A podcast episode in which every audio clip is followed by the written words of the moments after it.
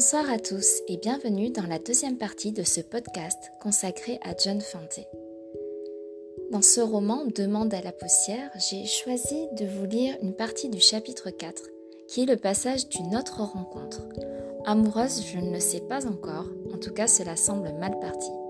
Je trouve ce passage original, il m'intrigue, j'ai envie de savoir la suite. Que va-t-il se passer par la suite? Est-ce que cet écrivain sans le sou va pouvoir vivre de son art? Et cette rencontre est-elle le début d'une histoire Donc je vais vous lire le, début du chapitre 4. Sur Spring Street, dans le centre, avec la dernière thune qui me restait, je suis allée prendre un café dans un bar juste en face du magasin d'occasion. Un beuglant dans le vieux style avec de la sciure par terre et des femmes nues au mur grossièrement dessinées. C'était un saloon où les vieux se retrouvaient où la bière coûtait moins qu'ailleurs, mais sentait le rance, où le passé demeurait inchangé. J'ai pris une des tables contre le mur, je me souviens que je suis restée là, la tête entre les mains. J'ai entendu sa voix sans relever la tête. Je me souviens qu'elle a dit Qu'est-ce que je vous sers? Et j'ai dû dire Un café crème. Je suis restée comme ça, longtemps, jusqu'à ce que la tasse soit posée devant moi, trop absorbée par mon désespoir pour faire attention. Le café était épouvantable. Quand j'ai mis le lait dedans, je me suis tout de suite aperçu que c'était tout sauf du lait, parce que le truc a viré au grisâtre. En plus, ça avait le goût de la vête qu'on aurait bouillie. Comme c'était mon dernier sou, je l'avais plutôt sec. Des yeux, j'ai cherché la fille qui m'avait servi.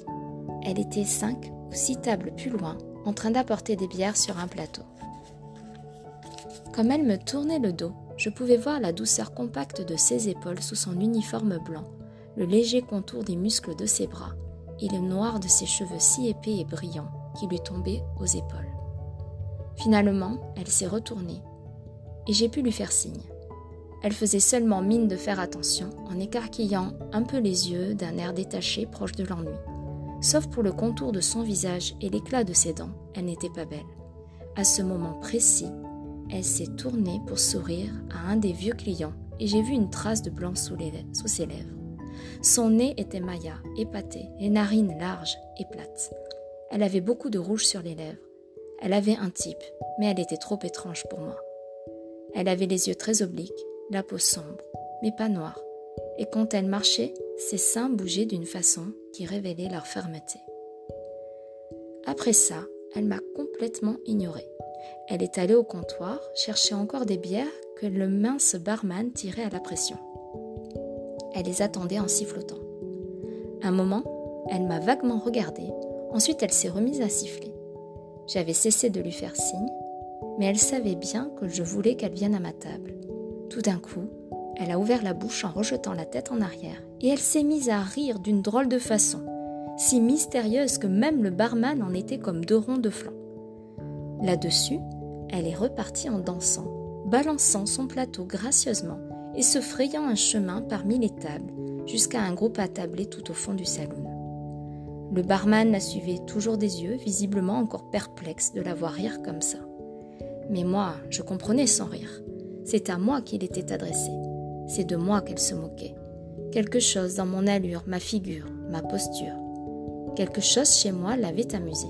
Et rien que d'y penser, je serrais les poings, furieux et humilié, tout en m'examinant. Je me suis touché les cheveux. Ils étaient peignés. Mon col et ma cravate, ils étaient propres et bien en place. J'ai fait mine de m'étirer pour pouvoir me regarder dans le miroir derrière le comptoir, et j'y ai vu une mine inquiète et cireuse. D'accord, mais assurément pas de quoi rire, et ça me mettait encore plus en rogne. J'ai pris le parti d'en rire moi aussi, de la regarder attentivement, en ricanant. Elle ne venait toujours pas à ma table. Elle s'en est approchée, même jusqu'à la table d'à côté, mais jamais plus loin. Chaque fois que je voyais son visage sombre et la lueur amusée dans ses grands yeux noirs, je retroussais la lèvre pour bien lui faire voir que moi aussi je m'en battais l'œil. C'en est devenu un jeu. Le café a refroidi. Il est même devenu complètement froid, avec le lait qui faisait comme une pellicule grise à la surface. Mais je n'y ai pas touché. La fille se déplaçait comme une danseuse, avec ses longues jambes soyeuses qui faisaient comme des petits tas de sciures quand ses pauvres chaussures glissaient sur le marbre. je vous retrouve pour un autre épisode afin de continuer ce chapitre. J'espère que ça vous plaît.